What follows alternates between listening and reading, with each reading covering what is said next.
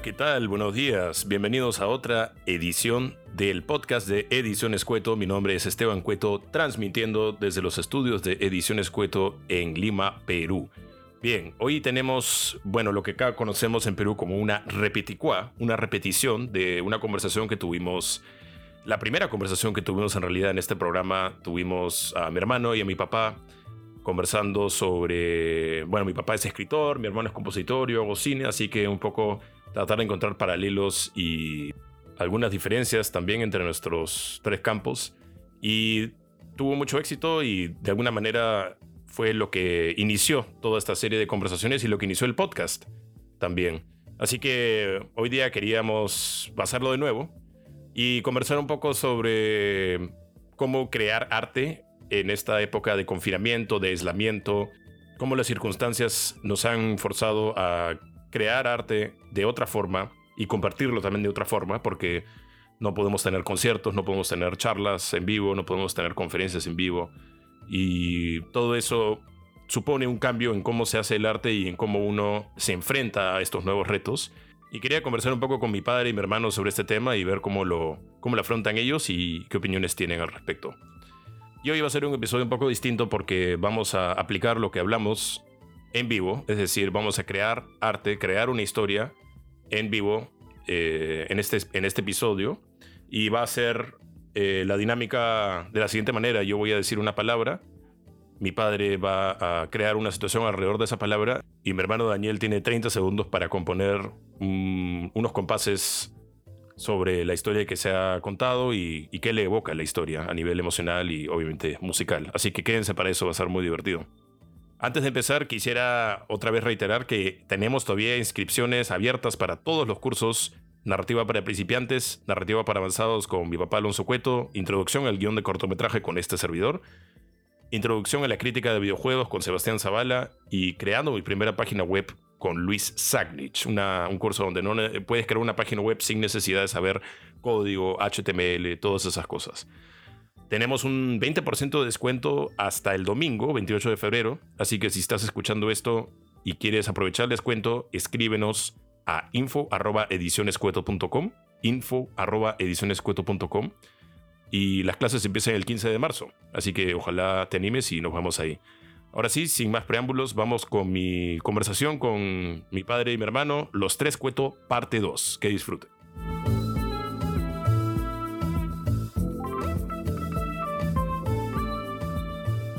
Tenemos a mi hermano Daniel Cueto y a mi padre Alonso Cueto. ¿Qué tal? ¿Cómo están, chicos? ¿Qué tal? ¿Cómo estás, Esteban? Daniel, ¿qué tal están? Qué bueno que nos juntemos ahora. Claro, un gusto estar aquí, oye, para conversar un poco. Claro, que bueno, em, tenemos también, bueno, hay que agradecer eh, a todas las personas que no nos han escrito y nos han este, comentado, los que ya empezaron los cursos, estamos muy contentos de que estén aquí con nosotros, gracias por su apoyo y gracias por su participación en los cursos. También, eh, bueno, queremos anunciar que a partir de, bueno, hace unos días anunciamos que esto también se va a convertir en un podcast. Eh, y está disponible ya el podcast, los primeros dos capítulos, la primera conversación que tuvimos en diciembre y la reunión con, bueno, la entrevista con Sebastián Zavala que tuve el día miércoles, ya están eh, en Spotify, en Apple Podcast y en Google Podcast, así que donde sea que consigan sus podcasts pueden conseguir la versión en audio. Esto, esto también va a estar, por supuesto, eh, pronto disponible ahí. Bueno, ahora que hemos salido de todas las este, formalidades del, del asunto, podemos empezar con lo nuestro.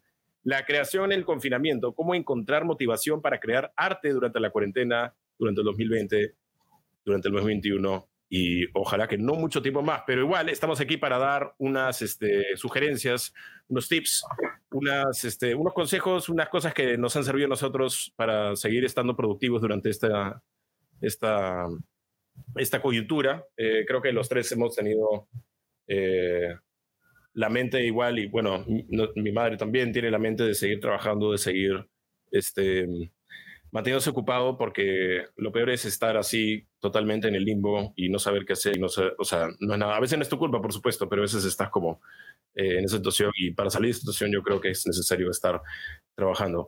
Eh, quisiera preguntar de frente, ¿no? Eh, quizá empezamos por ti, Daniel, ¿cómo ha, ha, afectado tu, tu, proceso artístico, tu creación? Lo que estamos viviendo ahora con el COVID-19? Y si es así, ¿de qué manera? Bueno, creo que es una pregunta que nos hemos estado haciendo ya un tiempo porque ya llevamos un, buen rato de, pandemia a nivel mundial y se ha vuelto todo un, tema para nosotros, eh, ya un poco viendo que es una cosa que va más a largo plazo de lo que esperábamos, ¿no? Cuando empezó en marzo la, la pandemia pensábamos todos que iba a lo mejor durar un par de meses y luego iba a ser todo normal, pero ahora nos damos cuenta como creadores que esto sigue y que tenemos que tener estrategias eh, y maneras de comprender la forma de crear en, en este confinamiento. ¿no? Para mí una cosa que una cosa que a mí me pasó fue que los primeros meses eh, disfruté mucho de tener ese tiempo y esa capacidad de quedarme más rato en un solo lugar, de no tener que ir tanto de un, rato, de un sitio al otro.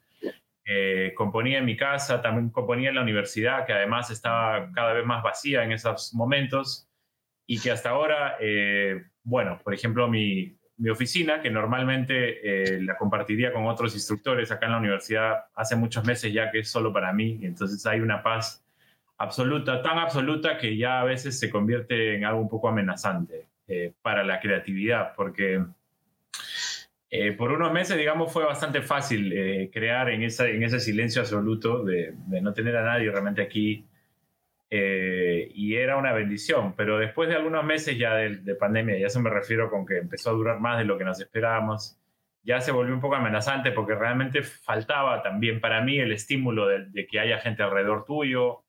Eh, a mí me gusta mucho, igual que a mi papá, eh, ir a cafeterías a trabajar, porque te tomas algo, ves gente que no verías si no estuvieras ahí, sientes el barullo, hay música, tienes que un poco eh, realmente enfocarte en lo tuyo, pero las, las, distracciones, más que ser distracciones, pueden ser estímulos para, para enfocarte, ¿no? Entonces, eso es algo que me empezó a hacer falta a medida que, que avanzaba la pandemia. Y este silencio absoluto de, la oficina o de la casa muchas veces y la falta de oportunidades de poder ir a una cafetería a trabajar, eh, me empezó a costar más. Y entonces lo que empecé a hacer es eh, tratar de de salir de la rutina de, los mismos lugares lo más que se pudiera, ¿no? O sea, tratar de, estar en movimiento, de salir, de hacer ejercicio, de caminar y de ir creando mientras caminaba, por ejemplo, ¿no? De ir eh, agarrando ideas o eh, simplemente, sí, tratar de ver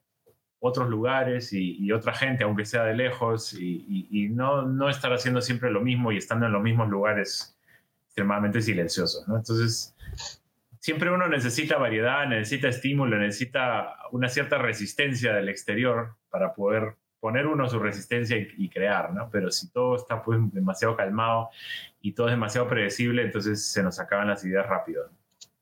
Sí, yo creo que es cierto que un artista necesita un poco de caos. De todas maneras, sea cual sea tu arte, un poco de caos para crear. Bueno, ¿cómo ha sido para ti, papá, todo este tiempo a nivel artístico y creativo? Bueno, este, muchas gracias. Este, es un, gusto seguir conversando con, con ustedes. Eh, eh, mira, para mí, eh, creo que esta, esta pregunta que tú haces y a propósito de lo que ha contestado Daniel también aborda un, un, problema de fondo, ¿no? Y es que cada uno de nosotros, creo, cada persona, cada uno de nosotros tres y cada persona en general, tiene una eh, situación ideal, ¿no? Para poder escribir, ¿no? O sea, hay, hay escritores, ¿no? Eh, que solo pueden escribir en el más completo silencio, en la noche, ¿no? Bueno, es famosa la historia de Marcel Proust, que se retira en 1909 a, escribir su gran obra En busca del tiempo perdido. Eh, se hace Eh, tapiar de corcho la pared para que no entre el ruido de afuera. Escribe en las noches, donde pues eh, el ruido es menor todavía. Y, realmente se recluye ¿no? en, un, en, un, espacio preservado para desde ahí, desde ahí, en ese espacio, afloren de una manera más viva eh, los recuerdos de, su vida, que son los que dan lugar pues, a esta gran obra que es En Busca del Tiempo Perdido. Y bueno, em, en, el caso de él, pues era el silencio. Yo recuerdo que mi madre, bueno, la, abuela de ustedes me contaba y y que en sus últimos meses, eh, cuando escribió El zorro de arriba, El zorro de abajo, José María Argueda se fue a vivir a, a Puruchuco un tiempo, y ahí Arturo Jiménez Borja le había condicionado un cuarto para que pudiera escribir eh, aislado en la, en la, soledad. Entonces le dejaban, le dejaban de, comer a Arguedas para que escribiera y él a veces contestaba con notas y decía, el gallo cantó demasiado temprano esta mañana y, no, y me despertó y no, no, no, no pude dormir o no pude, o no pude comer. Y luego, pues, este, me contaba también la empleada en la casa de Arguedas, cuando vivía en, en, una, en casa en la que estaba cerca del Estadio Nacional, en la calle José Díaz, que descolgaba el teléfono, ¿no? Para que no lo interrumpiera. Entonces, estos son autores que necesitan del silencio, ¿no? O necesitaban del silencio para escribir.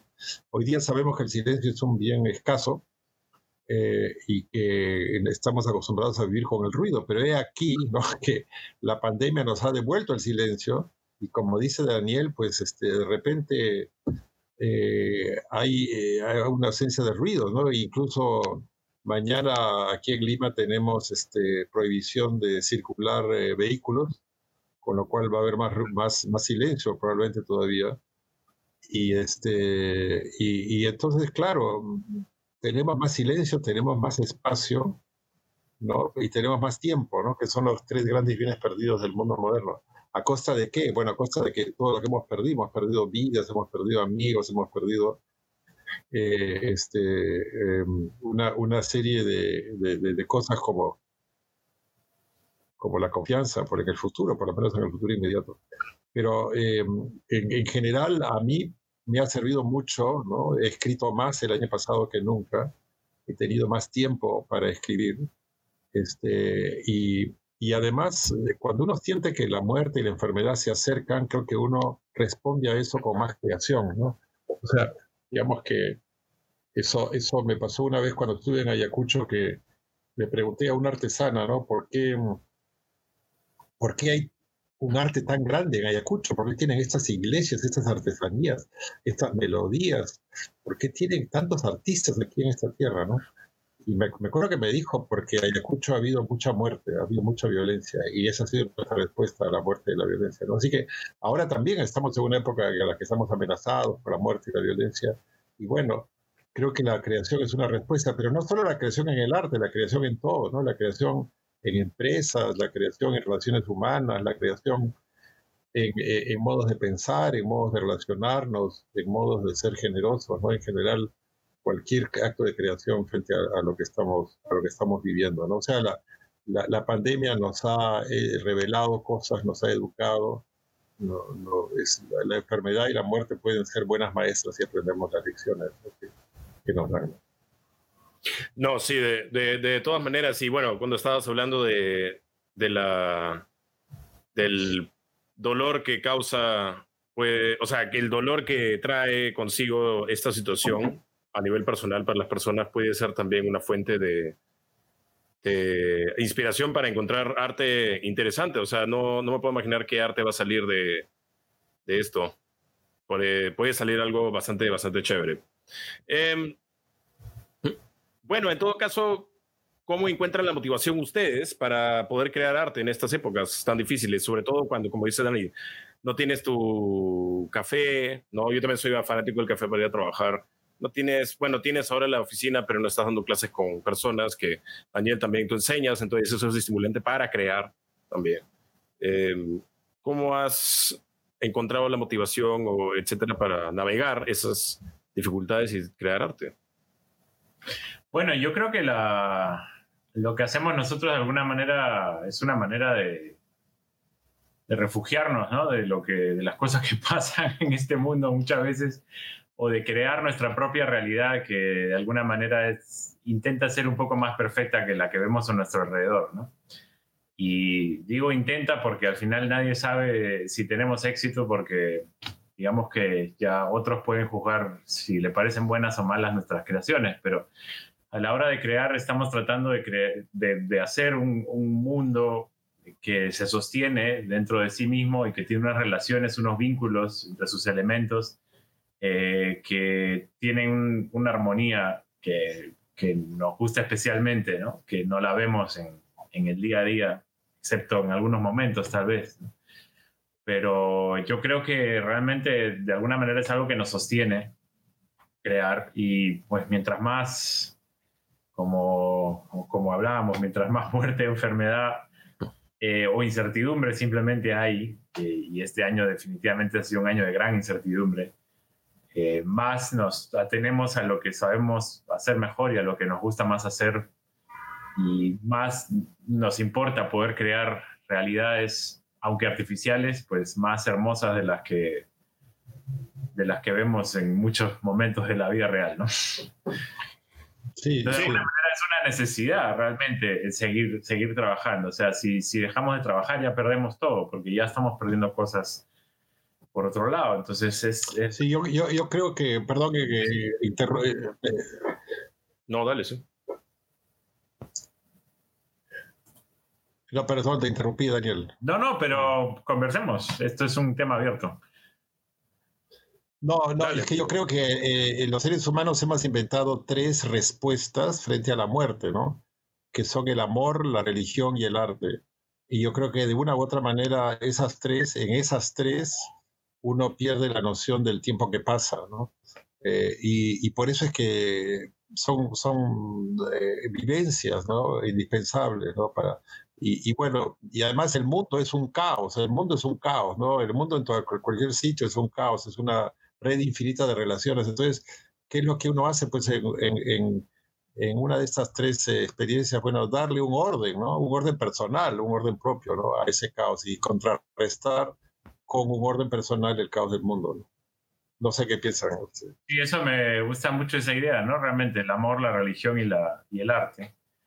Porque pensamos pues que con lo duro, dura que es la vida y lo incierto que es todo siempre, no solamente en este año donde es agudamente incierto, pero la vida siempre es incierta y siempre, siempre nos puede sorprender de muchas maneras, ¿no? Y eh, realmente si, si sentimos que tenemos una, una persona que podemos amar, con la que nos sentimos, sentimos un vínculo, digamos, eh, más allá de las condiciones, ¿no? Y más allá de, de los peros, una cosa realmente,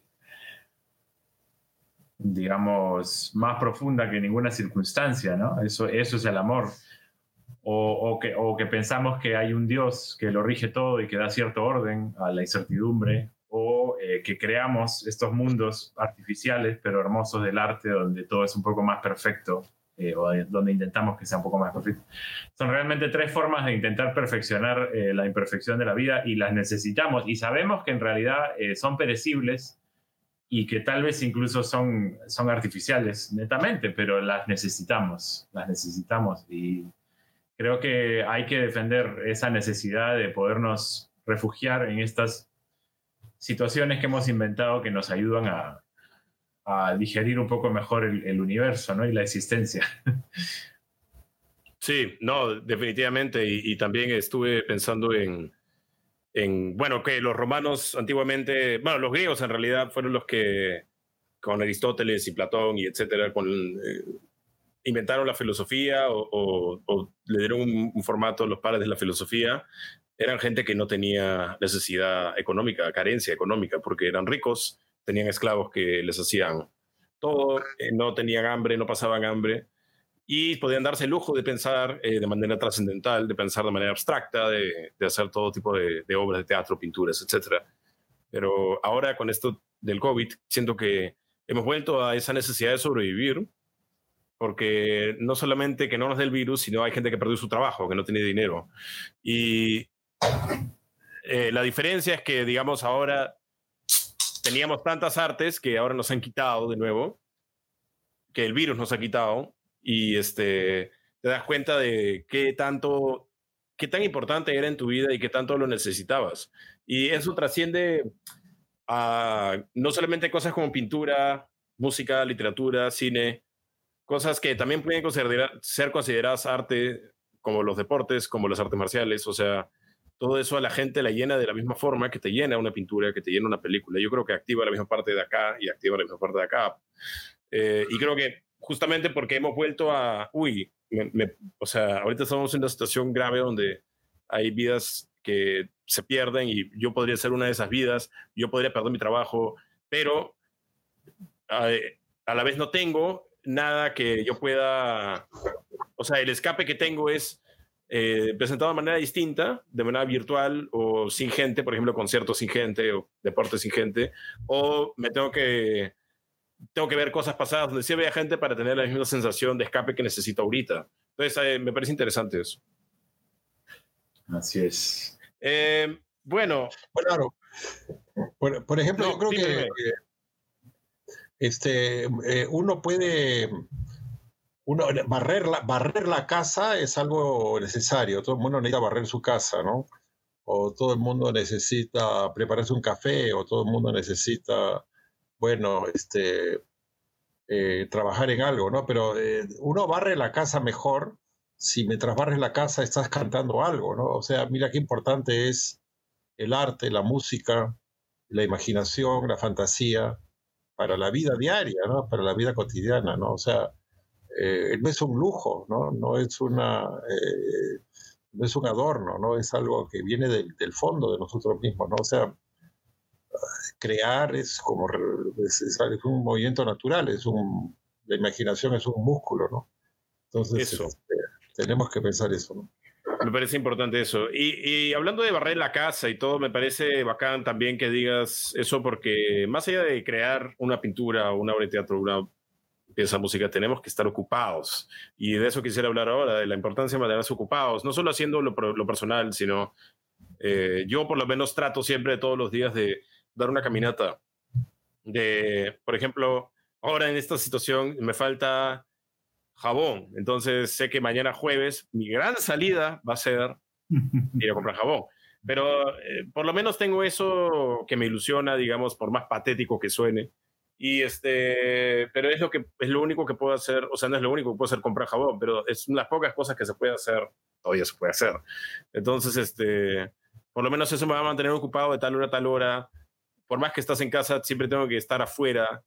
O sea, todas esas cosas te van a ayudar también en, el momento que estás haciendo algo, por ejemplo, estás creando una pieza de arte, y una, estás escribiendo un guion y necesitas salir para limpiarte la cabeza. Eso era cierto antes de la cuarentena, antes del COVID, antes del 2020 y sigue siendo cierto ahora con más razón porque siempre estás acá, ¿no? Claro, a eso iba yo cuando decía que, que a medida que pasaban los meses me era más, más y más necesario salir, moverme y crear en movimiento y no solo crear en confinamiento, ¿no?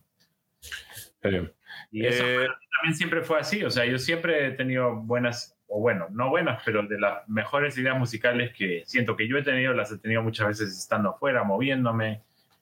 Eh, y además muchas veces me acuerdo de los sitios exactos donde se me vino una cierta idea que luego usé en cierta obra, ¿no? Entonces, siempre eso tenía significado para mí. Como tú dices, pues ahora que tenemos tanto espacio y tanto silencio, eh, eh, pucha, es mucho más importante salir de eso, ¿no?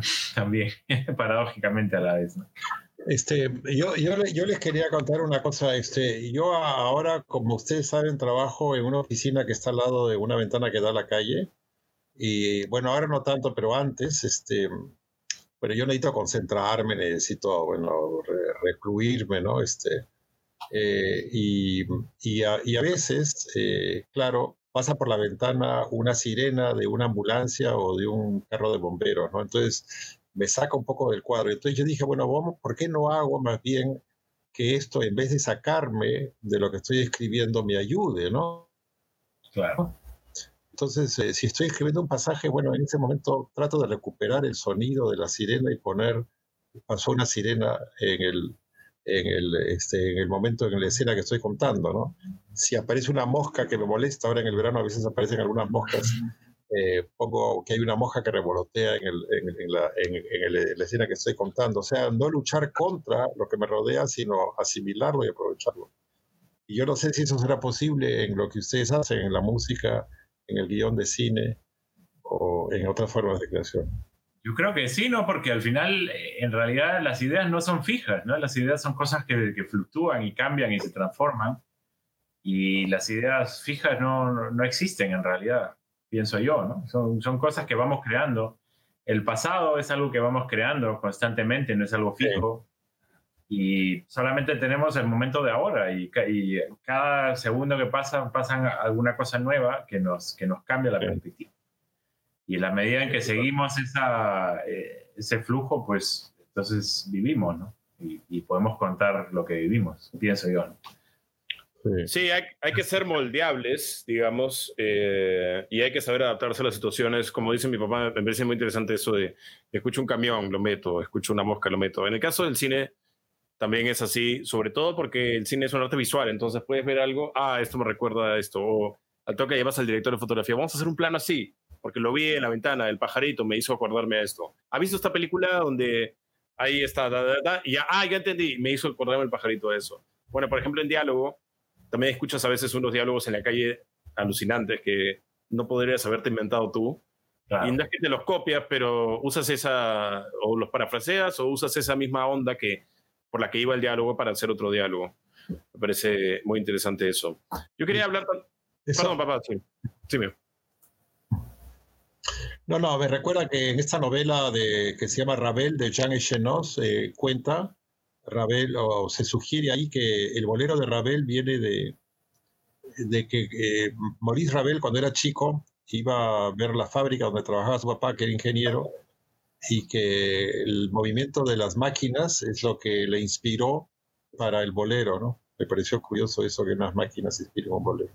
Sabes que Enrique Iturriaga, nuestro compositor, que pues llegó a cumplir 101 años, si no me equivoco, y falleció recién hace, hace poco, ¿no? Hace un año y medio más o menos él eh, contaba que él, hay un documental muy interesante donde él cuenta su vida y creo que está en YouTube y él cuenta que él creció en Huacho y creció al lado de una demotadora de algodón y que esos sonidos de la demotadora de algodón se, se los acordaba todavía, que eso había sido una impresión sonora importante en su juventud en Huacho, ¿no? Sí, Él pensaba que eso tenía una, una, una, vigencia en su trabajo, ¿no? Es interesante. sí. A mí me, en cine, el ejemplo más cercano que yo puedo pensar es una película que vi hace poco que es Baby Driver. Eh, no sé si la has visto, Daniel, de ah, Edgar Wright. Es sobre un, un chofer de ladrones, es decir, cuando los ladrones van a robar el banco, él es el chofer y es el que se escapa.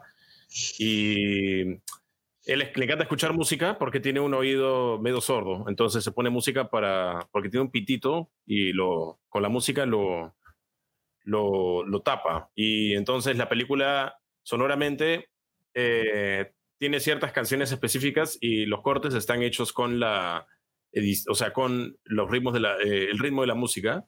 Y por ejemplo hay tiroteos que son así, ta ta tan tan tan ta tan tan tan ta tan tan, así. Eh, bien bacán, pero una cosa así como muy de acuerdo a la música, me recuerda mucho lo de Iturriaga. Te lo voy a pasar después. Mañana. Em, ahora hablemos un poco del horario, es decir, eh, cuando trabajas de casa, tienes a veces oficina, tienes a veces reuniones por Zoom con la gente de la oficina, con el jefe, con etcétera, con las amigas, con los amigos. Eh, ¿Cómo encuentras un momento para dedicarte a ti y hacer lo que a ti te gusta? Eh, ya sea arte o cualquier otra cosa, pero específicamente el arte, ¿no? Daniel, ¿cómo es para ti? ¿Dices en general cómo uno crea con un horario ocupado o específicamente con...? No, o sea, digo, ¿cómo creas tu horario para avanzar, escribir música?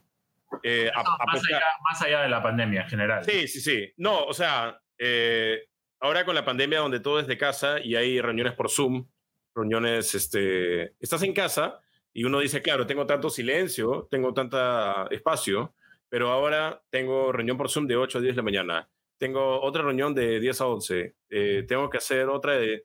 Y igual estás en casa, igual estás ocupado, ocupado. Yo conozco gente que está en casa todo el día, pero no puedes hablar con ellos en ningún momento porque están entre llamada y llamada. Entonces, ¿cómo es para ti, Daniel? O sea, tu día, claro, está eh, en clases y en reuniones virtuales, pero eh, ¿tratas de todos los días escribir música? ¿Cómo es eso?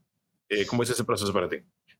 Sí, la mayoría de los días compongo, no, no todos los días, porque hay días donde uno tiene que hacer demasiadas otras cosas y, tampoco está mal, ¿no? Y bueno, yo tengo una hija chiquita, ¿no? Entonces ya pues también cuando uno tiene familia... Siempre una maravilla, una maravilla.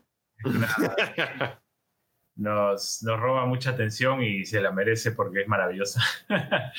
Pero claro, siempre son nuevos retos para poder continuar creando, porque, bueno, a medida que uno se hace mayor, pues tiene menos tiempo para, para ciertas cosas eh, creativas, ¿no? Entonces, eh, pero es importante, claro, siempre hacerle un hueco y la mayoría de los días sí compongo, no todos los días compongo con la misma, eh, o sea, la misma cantidad de horas, ni con la misma intención, ni con la misma intensidad, pero sí es una costumbre y creo que eso es una cosa que, bueno, nos enseñaste tú, papá, porque tú siempre tuviste esa, esa costumbre, digamos, esa cosa realmente casi insistente de, crear, insistente pero tranquila, ¿no? Porque realmente todas las mañanas te veíamos a ti escribiendo, eh, pase lo que pase, eh, es simplemente parte del día, ¿no? Es, el trabajo creativo es parte de, la rutina, ¿no? Y esa, esa normalidad con la que hemos visto siempre que tú trabajabas, creo que a mí me ha influenciado muy positivamente.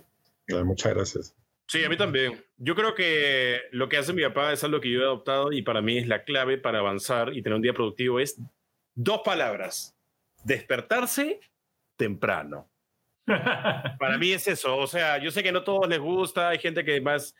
Yo soy una persona que se prende de día y se apaga de noche. Ahora, de noche, estoy curiosamente prendido porque estoy conversando y estamos así eh, pasándola chévere, pero yo de noche, todos los que me conocen, mi familia, ustedes también saben que yo de noche yo estoy así. En la mañana, a las 6, 7 de la mañana, creo que me viene y mi mamá, estoy, hola, ¿cómo estás? Y, sí, todos somos, eh, todos somos. Sí, entonces tenemos, o sea, yo tengo la, la suerte de ser así, lo uso a mi favor porque me despierto 6, 7 de la mañana y no tomo este desayuno todavía, no me da hambre, tomo mi café y generalmente avanzo lo que tengo que avanzar para ese día Obviamente er, ahora es relacionado más que nada a Ediciones Cueto y a, eh, y a bueno, la página web de mi papá, el canal, los otros mil proyectos que tenemos, pero siempre estoy pensando en, en esta, este diálogo que estuvo bueno el otro día, ¿no? Eh, ¿Por qué no podemos este, ponerlo en una historia, en un guion? ¿Qué tal en esa idea que estabas trabajando? Y tengo mi celular, por suerte, apunto las notas, ¿no? Eh, y después cuando tengo tiempo ya lo, lo, lo, meto. Ahora lo que estoy haciendo más es eh, nutrirme un poco, leer un poco más, porque de ahí también viene la necesidad de escribir. Pero para ti, papá, ¿cómo ha sido el tema? Bueno, tú dictas clases por todos lados, dictas clases para ediciones Cueto ahora también, pero también dictas en la Universidad Católica y tienes otros talleres. Eh, ¿En qué momento? Yo sé que es en la mañana, pero ¿nos puedes explicar cómo es el proceso para ti? Eh, ¿Cómo haces para ser tan prolífico también? ¿Y cómo, lo, y cómo metes la, escribir en tu día a día? Sí. Mira, me, me, me o sea, me, eh, me, alegra mucho que seamos los tres tan parecidos en, en, ese tema de, de, de, la necesidad de hacer cosas y de hacer proyectos, ¿no? Este, una vez le preguntaron a Borges algo que era, le hicieron una pregunta de esas habituales, ¿no? Y es, este, ¿por qué escribe usted? Y él contestó, eh, escribo para evitar el arrepentimiento que sentiría si no escribiera. Eh, a mí me parece que es muy interesante esa, respuesta. O sea, si no escribes, te, te, arrepientes de no haber escrito, ¿no? Eso es algo que me parece este, muy, muy natural. No escribo para servir a la humanidad, para expresar mis este, eh, eh, este, vivencias, ¿no? Sino, bueno, si no escribo me siento mal, me siento descompensado, me siento en deuda, ¿no?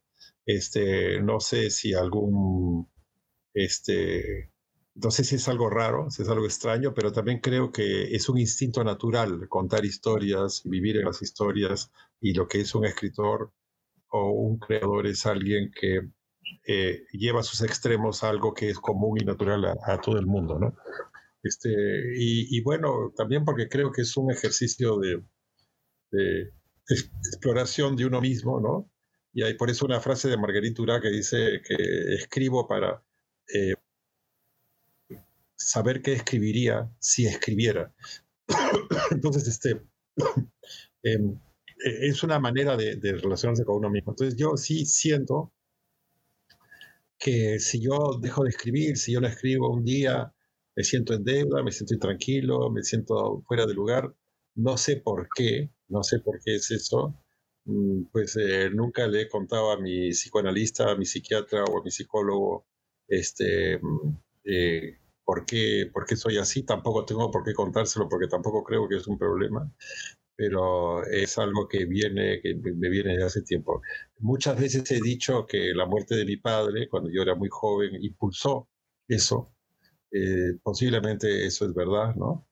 Este, mi deseo, digamos, de, de, de, este, oponerle, pues, justamente a, lo que hablábamos, a la muerte, a un, un, mundo, ¿no? Un mundo propio, ¿no?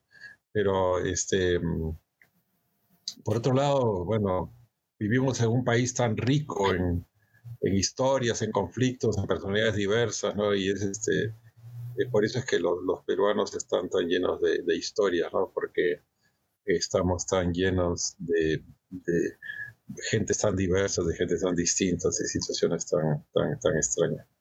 Yo, yo supongo que en Suiza eh, habrá muchos buenos escritores también, ¿no? Pero creo que en realidad Suiza es menos estimulante. Oye, pero, pero si te cae tanta nieve que no te puedes mover, eso es una historia también. También es una historia, claro. O por ejemplo que en la pastelería del costado no hay. lo, que pasa, lo, que pasa es que eh, lo que pasa es que este lo que pasa es que no la puedes escribir porque ya no te eh, puedes mover. claro, te está ahí. Sí. Le escribe a otro que lo vio. Tu laptop se maluco. Lo que pasa es que las, este, la, la, eh, las, eh, la, la, literatura de una u otra manera siempre tiene que ver con alguien que rompe las leyes, ¿no? que, rompe, que rompe las leyes que hay a su alrededor. ¿no? Y, y me parece que en Suiza hay, la gente, la mayor parte sigue, sigue las, las leyes y por eso no hay tantas cosas. Mira, yo creo que sobre ese tema eh,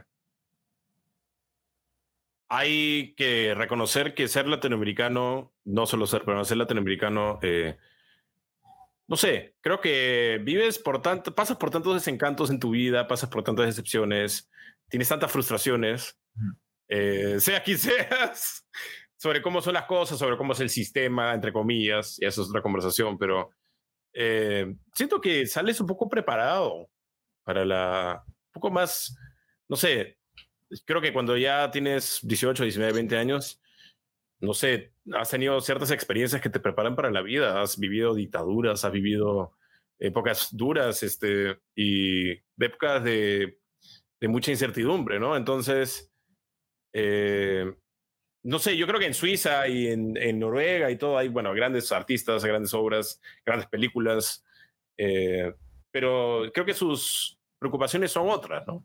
Yo diría, bueno, Daniela vivió en Alemania, no sé si nos puedes hablar un poco de eso, pero ¿cómo compararías, por ejemplo, el arte que se hace en Europa, no solo música, sino películas europeas que ves, o eh, cuentos, o cualquier tipo de arte que ves en Europa, cómo se eh, diferencia del latinoamericano?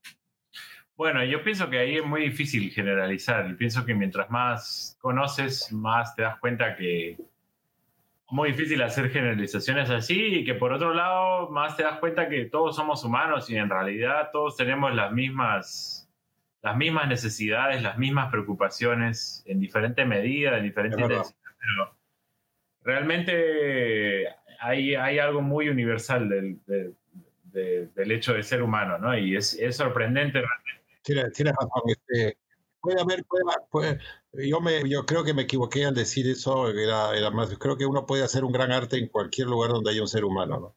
Pero, sí creo que, que tiene que haber un ser humano, ¿no? Sí, pues, pero y realmente es, es sorprendente, o sea, todas las, las, cosas que tenemos en común con gente que tiene una cultura muy diferente a la nuestra y realmente las mismas ansiedades, las mismas deseos, las mismas preocupaciones, ¿no? Eh, ah, es cierto, pero a la vez también siento que, claro, o sea, todos tenemos, o sea, por ejemplo, por eso es que Shakespeare sigue siendo tan relevante, porque era Inglaterra en el siglo XVII, nadie de nosotros estaba vivo, pero nos identificamos. Pero de todas maneras, lo que es cierto es, por ejemplo, eh, hay artistas que tienen, eh, por ejemplo, eh, figuras eh, consistentes en sus películas, por ejemplo, un personaje que siempre actúa de esta forma, eh, o quizá una pieza de este compositor que siempre tiene esto, es fiel a su estilo, ¿no? Mm. Yo creo que también hay bastantes este, películas, por ejemplo, Estados Unidos, o sea, me refiero, por ejemplo, hay arte que corresponde a ciertas regiones y es característico de una región. Por ejemplo, Estados Unidos lo que tiene es en el cine el cumplimiento de un sueño todas las películas, el modelo de cine en Estados Unidos es, tu personaje tiene un objetivo claro, va a ser su objetivo y alcanza el objetivo o si no lo alcanza, alcanza algo que era la verdadera, eh, el verdadero motivo del cambio del personaje. Por ejemplo, ganas el partido, en la final de la, de la Copa del Mundo o pierdes el partido de la Copa del Mundo, pero ganas el respeto de la gente. Entonces, yo creo que hay... Eh, tiene, que ver con una realización de un sueño.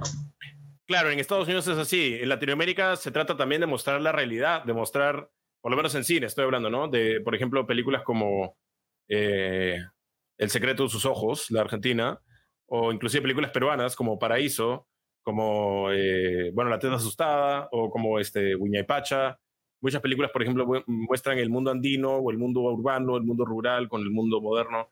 Eso es algo que, claro, retablo, eso es algo que en Perú es, es, es, es básico, ¿no? Entonces yo de todas maneras pienso que a lo que voy con eso es que Europa, por supuesto que todos somos iguales, pero Europa tiene su estilo, Asia tiene su estilo. Si vas en cada una de esas culturas, ves qué les interesa contar a ellos de, la experiencia humana que todos vivimos. Así que eso me parece eh, muy interesante lo, que me parece interesante de América Latina es que tienes un contacto con una tradición autóctona, con una gran civilización como la que hay en el Perú, y también un contacto con el mundo occidental europeo moderno. Entonces, tu, tu, tu, este, tu vivencia cultural es muy diversa, ¿no? Porque sabes de las culturas antiguas, de, de, las grandes civilizaciones que vienen de otro lugar, que no vienen de Occidente, pero también estás al día o puedes estar al día con el mundo occidental. ¿no? Entonces tienes una vivencia cultural muy amplia, muy diversa y muy rica, creo. Claro, y como, es algo de lo que nos nutrimos muchísimo nosotros, nosotros tres, cada uno en su trabajo, ¿no? Y yo pienso que, bueno, personalmente a mí lo que me interesa es, es evidentemente, pues, explorar esos, esos lenguajes inspirados o que incluyen elementos de la música tradicional peruana o de la música contemporánea peruana, pero tratar de elaborar una historia que sea intensamente de uno y que pueda, digamos, llegar a oídos que tal vez no conocen esas tradiciones, pero que pueda tener un sentido más allá de representar ciertas tradiciones o de representar una cierta realidad, ¿no? O sea, dentro de, del hecho de usar elementos de una cierta realidad cultural que es nuestra y que nos inspira tanto, tratar de contar una historia que es, que es personal, pero que a la vez puede ser universal. Entonces, sí. eso es mi, mi idea, ¿no? O sea, realmente tenemos una, una, tierra tan fértil en el Perú eh, culturalmente y podemos eh, cosechar elementos que podemos aplicar para, para hacer cosas que sean, que vayan más allá de, de cualquier especificismo cultural en el fondo, digamos, ¿no? Esa es un poco mi, mi idea, ¿no? De lo que yo quiero hacer. Sí, y, esa, y esas películas que ha mencionado Esteban, como Uña y Pache y Retablo, también se alimentan de esa riqueza, ¿no? Sí. Sí, no, y hablando de películas, otra que estaba pensando es este... Hay películas que, o sea, obviamente el arte puede servir para mostrarle la cultura al mundo y, y todo lo que dices, Daniel, pero también hay películas o piezas de arte que te sorprenden por la similitud que tiene con tu cultura. O sea, por ejemplo, la película Parásito, Parasite, la coreana, exhibe muchas eh, desigualdades sociales que hay en el Perú y son tratadas de la misma manera muchas veces. Y eso es como, cuando yo vi la película dije, wow, en verdad es muy, muy parecido. Entonces, eh, es interesante cómo al otro lado del mundo también hay gente que puede estar viviendo la misma historia. ¿no? Em, bueno, vamos a, hacer unas, bueno, vamos a terminar con esta pregunta, vamos a hacer algo especial después, ya les voy a contar. Eh, pero básicamente, ¿cómo ves el futuro? O sea, después de que pase esta eh, coyuntura, esta pandemia, el COVID, ¿qué es lo que vas a haber aprendido y cómo va a influenciar en el arte que creas? Empezamos por ti, papá. Empezamos contigo.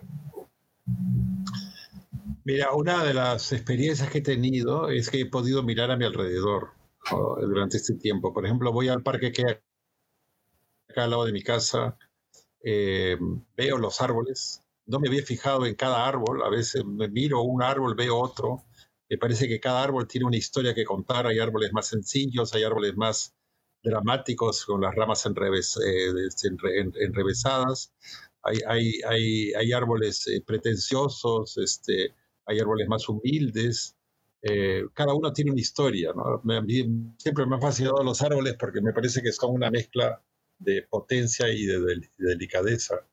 Este, eh, miro el parque, miro, miro el cielo, eh, los atardeceres en esta época son tan extraordinarios aquí ahora, este, con un sol anaranjado, espectacular. Eh, y, bueno, veo mi casa, ¿no? Veo a, a, a, Cristi, los veo a ustedes, este, me doy cuenta de la suerte que tengo, eh, de, la, de, las cosas que tengo cerca. Pues antes, como veíamos, antes, nos quejábamos de que vivimos a toda velocidad, ¿no? Ahora podemos vivir con lentitud y eso hace que podemos ser mejores observadores. Eh, y yo creo que eso es una gran bendición. Claro que tenemos que recordar que somos también observadores del dolor, de la, de la crueldad, de la, de la, muerte, de la enfermedad que nos rodea, y tenemos que sacar algunas lecciones de esto, ¿no? Las lecciones de la solidaridad, las lecciones de la compasión, las lecciones de cómo podemos ayudar de una u otra manera a alguien.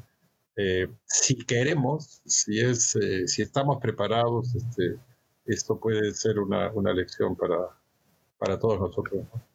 Eh, pero hasta no, no, va a durar para no va a durar para siempre. Vamos a ver cómo, cómo terminamos. ¿Tú, Daniel? Sí, pues, y realmente no va a durar para siempre y yo rescato mucho la, la noción de, bueno, pensar en un futuro que, que vuelva a ser uno donde nos podemos acercar, donde nos podemos abrazar, donde tenemos una interacción más fluida, más física con, la gente que queremos. Porque creo que eso definitivamente es algo que va a regresar, porque es una necesidad humana absoluta, la de, la de apreciarnos físicamente eh, y la de, la de estar en, grupos ¿no? de gente querida y hacer, hacer cosas en, grupo y en, y en grande. ¿no? Entonces, bueno, a mí me ha hecho realmente apreciar lo mucho que necesitamos eso y me ha hecho eh, tener gran expectativa de, cuando eso vuelva a ser así y, casi una alegría de pensar que eso va, va, a tener que volver a ser así, porque no puede ser de otra manera. Em, y por otro lado, también eh, una cosa que creo que yo he en la que yo he profundizado es en, la idea de que no podemos siempre esperar que las cosas sean de una manera, ¿no? Y no podemos tener la expectativa de que las cosas no cambien, las cosas siempre cambian. Y yo he dicho que tengo la expectativa de que, de que volvamos a poder estar eh, más unidos, ¿no? En, carne y en espíritu, todos. Eh, y eso es, es una esperanza, pero realmente uno no tiene el derecho de vivir como siempre ha vivido. uno no tiene el derecho de, ser feliz. Si uno es feliz un día o dos días, tiene que agradecerlo como un regalo y no como algo que tiene que ser así. Y a veces uno lleva un ritmo de vida y ese ritmo de vida se, destruye por un rato al menos. Y, hay que aceptar eso. O sea, nadie te está garantizando que, que vas a tener todo lo que quieres y que las cosas no van a cambiar eh, y nadie te está garantizando que vas a estar feliz. Entonces, cualquier buen momento que uno tiene, aunque sea un, instante o tal vez un día agradable en familia, una tarde, ¿no? en, familia o, una mañana de gran inspiración creativa, todas esas cosas no son nuestro derecho y no son la normalidad, son una suerte y son algo que tenemos que agradecer algo que eh, es, es, un regalo, algo que sucedió y que tenemos que agradecerlo más que algo que nos corresponde. Sí. Entonces yo pienso que si vivo así, entonces aprecio muchísimo más lo bueno de la vida y estoy más preparado para lo malo de la vida porque sé que es parte de la vida y no he firmado un contrato de felicidad con, con nadie que me tiene que garantizar nada, sino que pues, pues la vida sigue adelante y cualquier cosa buena hay que apreciarla como un regalo, como algo fuera de lo acordado, fuera de lo normal, ¿no? Sí, es un gran sentimiento eh, y lo comparto. De todas maneras, ahora también hemos dado cuenta cuánto apreciamos todas esas cosas porque uh, ahora, eh, el año pasado a todo el mundo le quitaron su cosa favorita, ¿no? sea tu serie que no se ha vuelto a grabar, sea un concierto que no has podido ir o no has podido dar, eh, sea un deporte que te gusta ver, que se ha tenido que cancelar o, o ser exigente.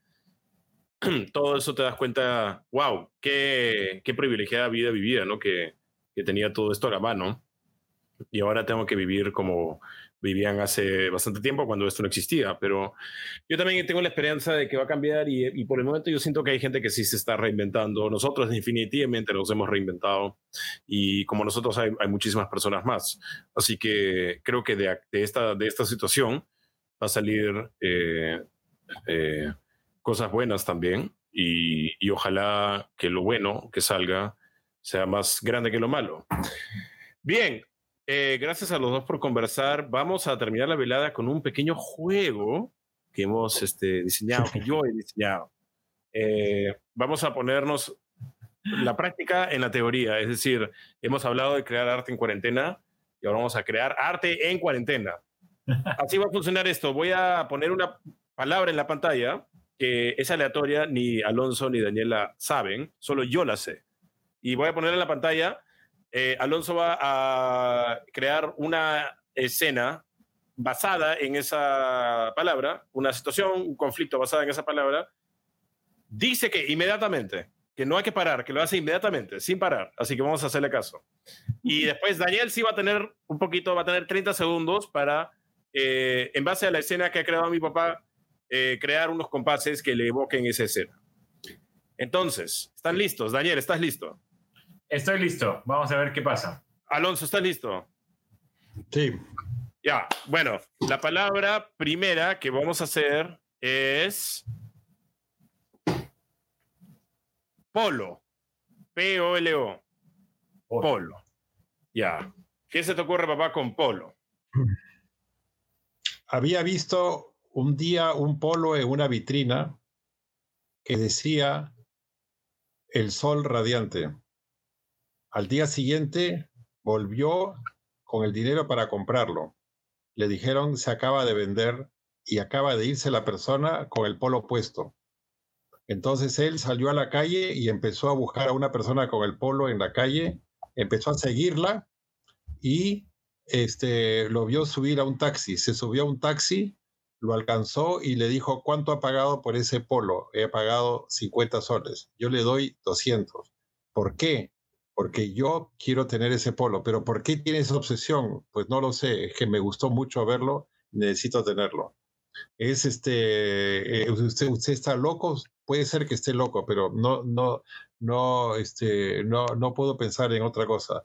Este, ese es el polo que yo necesito ponerme porque este, nunca he visto nada igual. Y entonces el hombre le dice, no se lo voy a dar. Le doy 300 soles, tampoco se lo voy a dar le doy 400 soles. No, porque es un polo que yo me compré. Y entonces el tipo le dice, este, yo lo voy a seguir hasta el fin de sus días, hasta que usted me dé ese polo. Y si no me lo vende, yo se lo voy a robar. Pero usted está loco, usted está desquiciado. ¿Cómo se le ocurre decir eso? O sea, no hay otras cosas en qué pensar. Para usted a no ser importante, pero para mí es muy importante. Ya, esa es la historia de una obsesión. Historia, eh, creo que se llamaría El Polo, historia de una obsesión. El Sol Radiante, historia de una obsesión. Bueno, Daniel. No, voy a llamar ni Polo Norte ni Polo Sur, sino Polo. el Polo Sol. Ni Polo Norte, ni Polo Sol, ni Polo Sol. Ok, Daniel, tienes 30 segundos para hacer unos compases y tus 30 segundos empiezan ahora.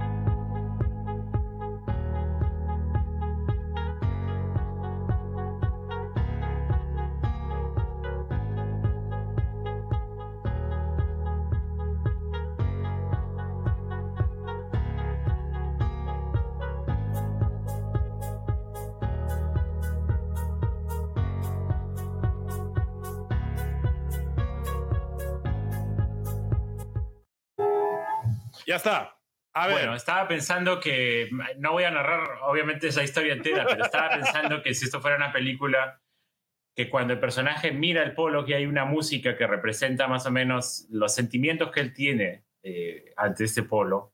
Y entonces se me ocurrió que tal vez la, la historia podría derivar en que em, él tiene una cierta asociación con ese polo que le lleva a su infancia pero también hay una cosa un poco turbia en su atracción por ese polo, porque si no, no hubiera hecho todo eso. Entonces, hay una cosa en el tema de, la relación de ese personaje con el polo que habla de infancia, de, de, recuerdos antiguos, pero también de una cierta perturbación que lo hace estar un poco obsesionado. Entonces, se me ocurrió algo así.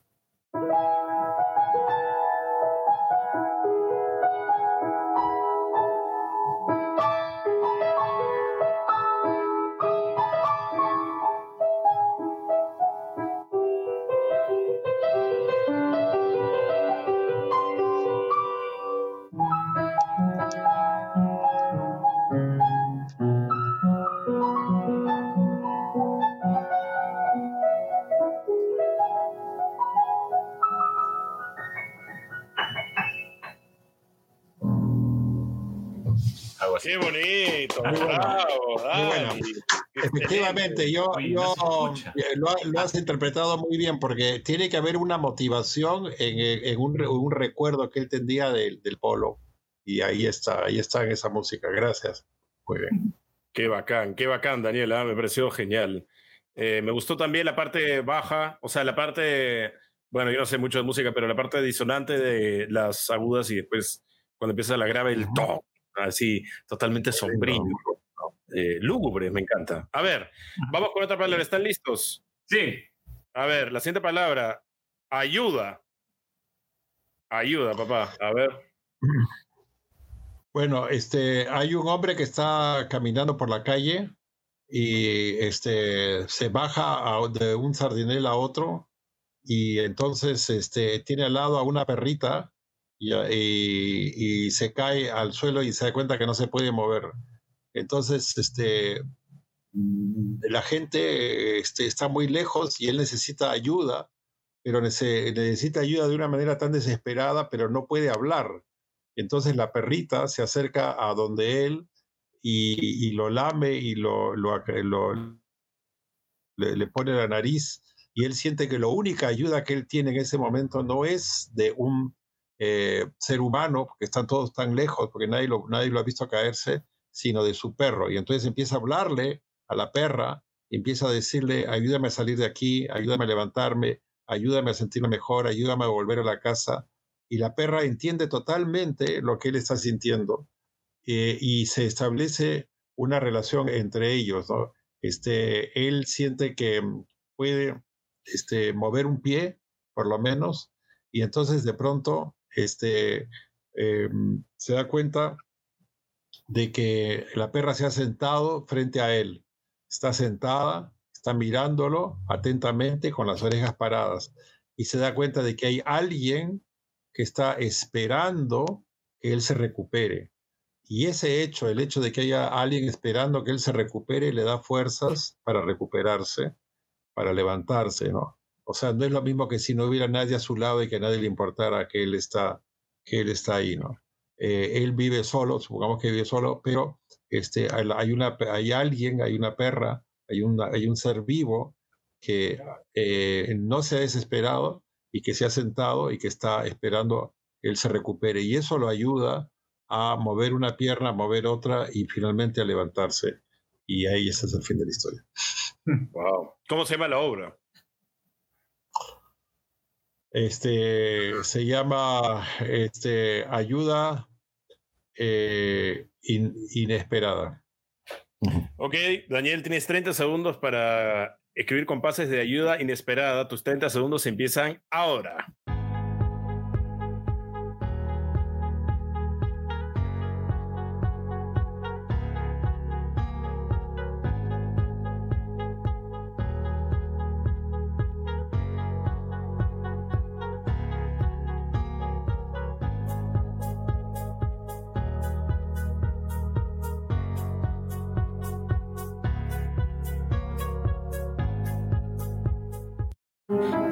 Listo.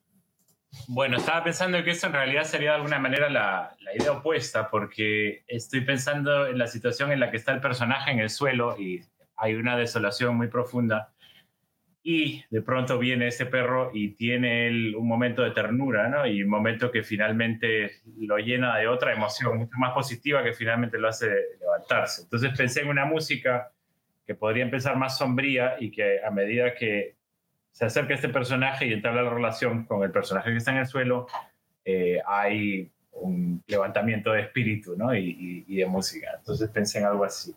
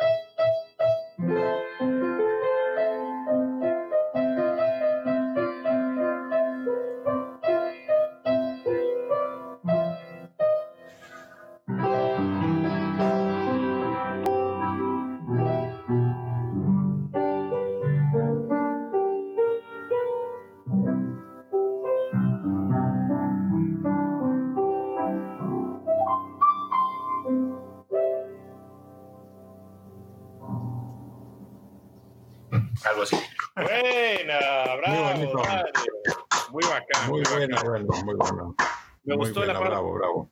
Hay como mucha eh, eh, melodía de esperanza, pero a la vez mezclar con melodía triste, con melodía de esperanza. Como decías, ¿no? La, la alternancia de la esperanza y la desolación me parece muy bacán. Sí, sí, sí, exactamente. Ahí, pensé, ¿no? Hay un momento de la historia que es lo que llamaríamos un turning point, de alguna manera donde, donde la desolación se convierte en esperanza, pero esa esperanza no es eh, total y no está enteramente limpia, porque eh, digamos que lo que carga el personaje de lo que ha vivido en el momento anterior y en realidad en toda su vida anterior hace pues que su esperanza no sea eh, solamente esperanza, sino una esperanza mezclada de muchos otros sentimientos más turbios, pero mucho más sutiles ya en ese momento. Eso es un poco un concepto hecho en 30 segundos, pero bueno.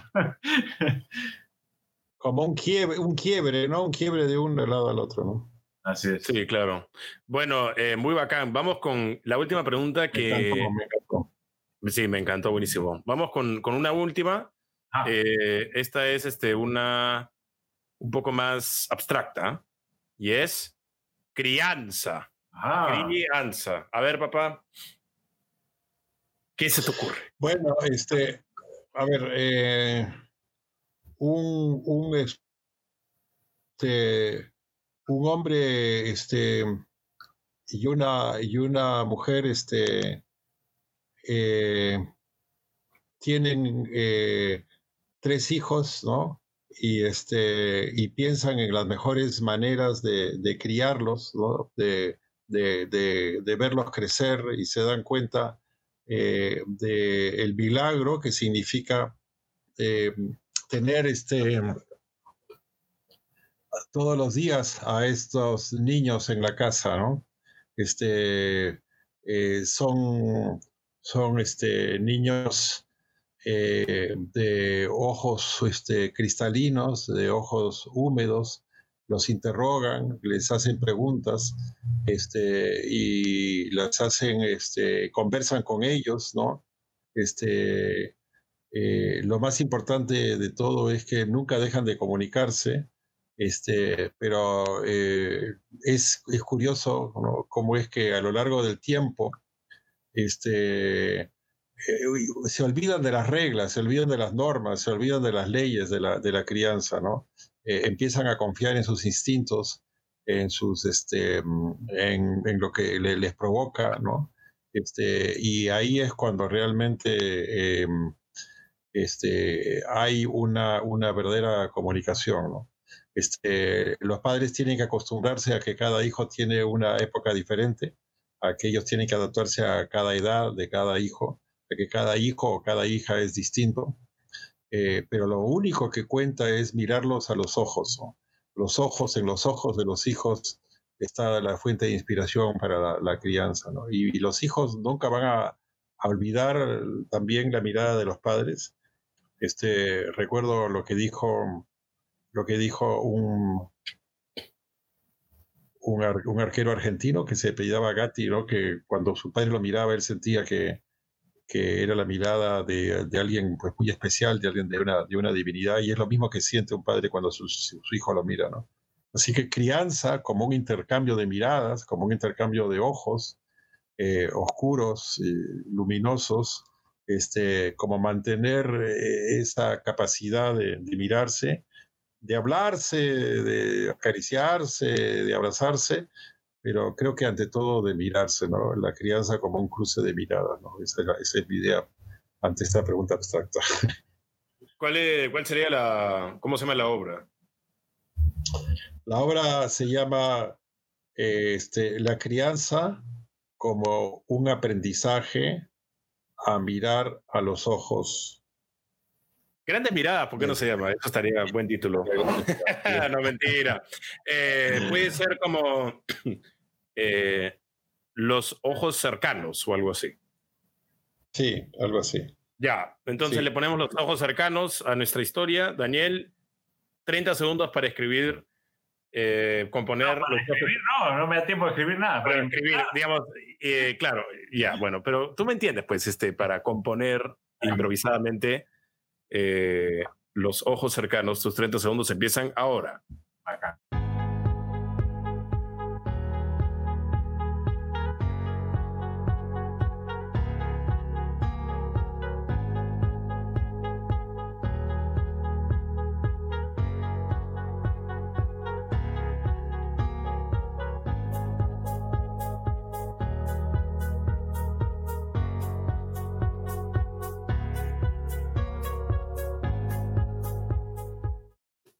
Tiempo.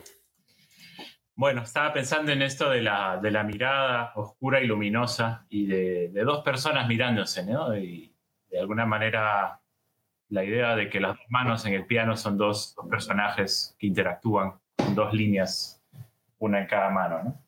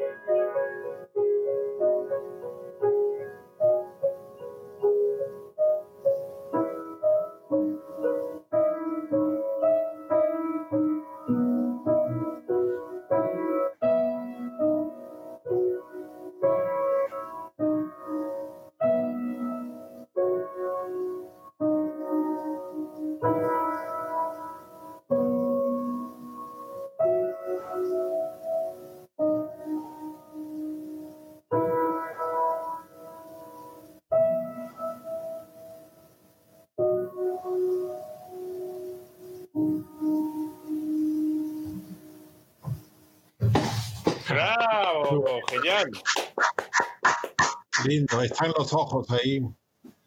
Hay que Sí, aclarar que eh. todo esto es improvisación que nos ha hecho Esteban, es el único que sabía las palabras. Claro, yo por eso todo es casi improvisado, pero se ha creado Muy bonito. muy hermoso, a pesar de Bonito, todo. Muy bonito.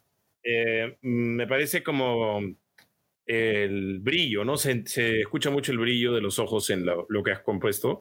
Y además me gusta mucho, eh, yo me encantan los tiempos irregulares, ¿no? Entonces el ta, ta, ta, ta, ta, ta, ta, ta, ta, ta, ta. Eso es chévere, eso es chévere, me gusta.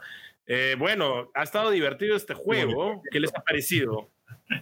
¿Qué les ha parecido? ¿Qué les ha Me ha parecido? encantado, me ha encantado este juego. Nunca lo había jugado y es un invento tuyo. Me ha encantado Esteban. Nadie lo había jugado. lo inventé. Vamos, a, vamos a jugarlo de. La verdad que yo tampoco nunca había jugado esto, es estimulante para la creatividad. Sí, Sí, esto se llama sí. eh, Esteban Ball, como fútbol, pero Esteban Ball. Pero no hay que todos lo jueguen en casa porque está Todos bien. lo juegan en casa. Eh, bueno, vamos, déjenos sus preguntas. Vamos a contestar unas preguntas y hacer unos saludos. Síganos en Instagram, ahí está el- la cuenta de Ediciones Cueto. A ver, vamos con unas preguntas y unos saludos. A ver, me encantó el juego, muchas gracias. Ay, a ver, vamos. Uy, espérate, voy a, voy a ponerlos acá en pantalla. Ah, Creo que se puede hacer eso aquí. Eh, hmm, wow, tenemos bastantes. A ver, eh, hola Marita Cuño, Marisú Araya, Omar Olivares, Gabriela Quije. Ah, buenas noches, Marita, Marisú, Omar, Gabriela.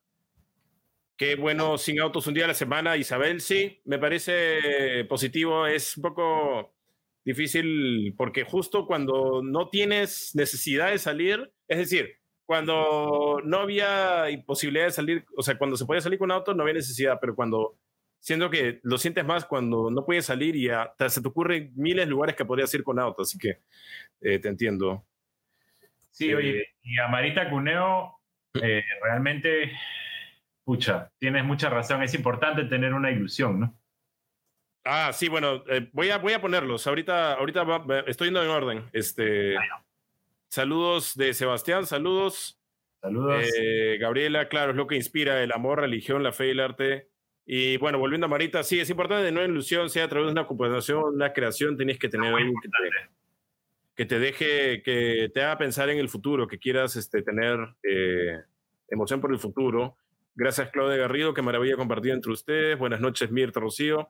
Ahora, ¿la creatividad, pregunta Gabriela, se fomenta o se nace con ella? Yo creo que los dos, porque no puedes, eh, el talento es algo, digamos, innato, pero tienes que trabajar ese talento y con el talento viene la creatividad, ¿no? ¿Qué piensan ustedes? Yo pienso que hay muchas maneras de fomentar la creatividad, ¿no? La, creatividad no es algo fijo, nada es fijo, ¿no? Y todo, todo puede fomentarse o no fomentarse en la vida, nada, nada es fijo, ningún talento, ninguna situación de nadie es fija e inamovible, ¿no? Pienso yo. ¿Tu papá? Este, sí, yo, yo, yo creo que eh, uno nunca sabe si uno tiene un don, ¿no? Uno nunca sabe si tú tienes un don natural, si es realmente lo único que, bueno, eh, puedes saber es que es lo que te interesa hacer, lo que te obsesiona hacer, ¿no? Muchas veces, hay veces alumnos que me preguntan, este, profesor, pero yo tendré talentos, seré, y entonces yo les digo, bueno, la pregunta no es esa, sino es lo que quieres hacer, es lo que más quieres hacer, y si lo que más quieres hacer, bueno, te vas a dedicar y vas a terminar haciéndolo este, estupendamente, maravillosamente, ¿no? Creo que uno nunca puede saber, pero sí, uno no, no puede no responder por lo que Dios le ha dado, pero sí por lo que uno puede hacer. Claro, no, de todas maneras, gran frase. Acá tenemos un comentario, dice, pienso que el despertar, Mirta Rocío Tutiben nos dice que el despertar cada día nos permite reinventarnos, decirnos, bueno, hoy haré o haremos esto, antes quizás nuestras vidas eran una rutina, amanecer, trabajar, retornar a casa y el tráfico, y el día con las rutinas laborales no nos permitían familia reinventarnos y ahora a pesar de la crisis nos permite hacerlo. Sí, o sea, eh, creo que mucha gente se ha dado cuenta eh, wow, estoy todo el tiempo con mi familia, estoy todo el tiempo con mi perro, estoy todo el tiempo en casa y hay gente que nunca estaba en casa, ¿no? Y definitivamente ahora es, es una época de reinvención para todos nosotros, ¿no? Estemos en, el área que estemos. Em, bueno, Mondo Tracho también nos dice, creo que fe en que todo cambiará, yo también creo. Eh, gracias Federico Alponte, muy buena conversa, felicitaciones. Y acá también, para terminar, bueno, tenemos, wow, eh, Milagros Alegría, qué lindo juego. Gracias, Sonia, también. Eh, acá tenemos un comentario final de... Ah, bueno, gracias Milagros, esta familia tan linda, dice, gracias. Eh, acá tenemos un par de comentarios de Alejandro Caro, dice, el ejercicio de la improvisación es tan importante para cada aspecto de la vida, suma el alma y también te puede salvar la vida. Sí, bueno, te sale una rima ahí, este, Alejandro, pero tienes razón, o sea, em, cómo podemos tener, eh, o sea, yo creo que es importante darle un tiempo a las, a la, al arte, pero también a veces improvisar, jugar, ser lúdico con tu arte, me parece importante porque ahí salen un montón de cosas. No sé qué piensan ustedes. Sí, este, ahora eh, leí en, en, una de las clases un texto de Flannery O'Connor donde decía que todos los días ella se sienta de 9 a 12 para escribir y a veces no escribe nada, pero que si alguna idea viene la va a encontrar lista ¿no? para escribir. ¿no? Y eso creo que es de eso, de eso, de eso ¿no? Al final, que estás listo ¿no? para, para cuando las ideas, las formas, los sonidos, las imágenes llegan. Sí. Eh, Daniel, ¿qué piensas tú? ¿Qué piensas tú? Yo estoy mirando este comentario de Gabriela Quije que dice que se siente capturada por los cuetos. Bueno, no nos queda otra que decir muchas gracias por, por, las buenas palabras. Y bueno, parece que a varias gente le ha gustado el juego. Este, eso me, me gusta. Pero, ¿tienes algo que decir sobre lo que hablamos de la improvisación? Sí, bueno, que este juego de improvisación ah, es estimulante de hacer y parece que también es estimulante de oír, felizmente. ¿no?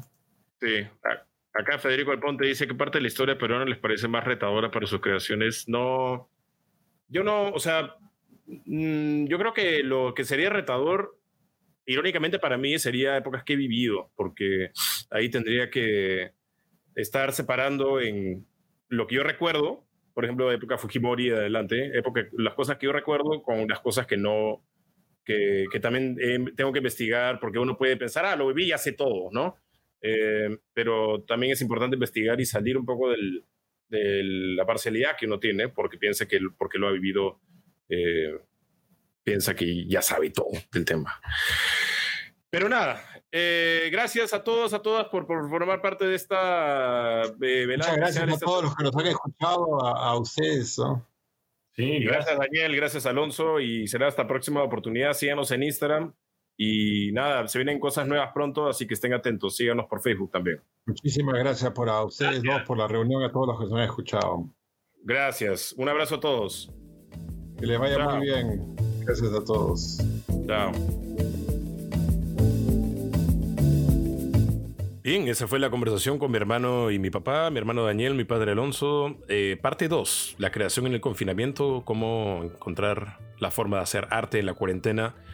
Verán que hicimos arte en el episodio, hicimos esta mezcolanza de frases, escenas, composiciones y nada, simplemente queríamos hacer algo distinto para esta edición y queremos este, que todo el mundo encuentre la motivación necesaria para crear arte, aunque sean momentos tan complicados. Les repito los nombres de los cursos. Introducción al guion de cortometraje conmigo, taller de narrativa para principiantes y para avanzados con mi padre, creando mi primera página web con Luis Agnich e introducción a la crítica de videojuegos con Sebastián Zavala. Acuérdense que tienen el 20% de descuento si se inscriben antes de este domingo, 28 de febrero. Las clases empiezan el 15 de marzo. Si deseas inscribirte, todo lo que tienes que hacer es eh, mandarnos un correo a info@edicionescueto.com, info@edicionescueto.com y nosotros te atenderemos con mucho gusto.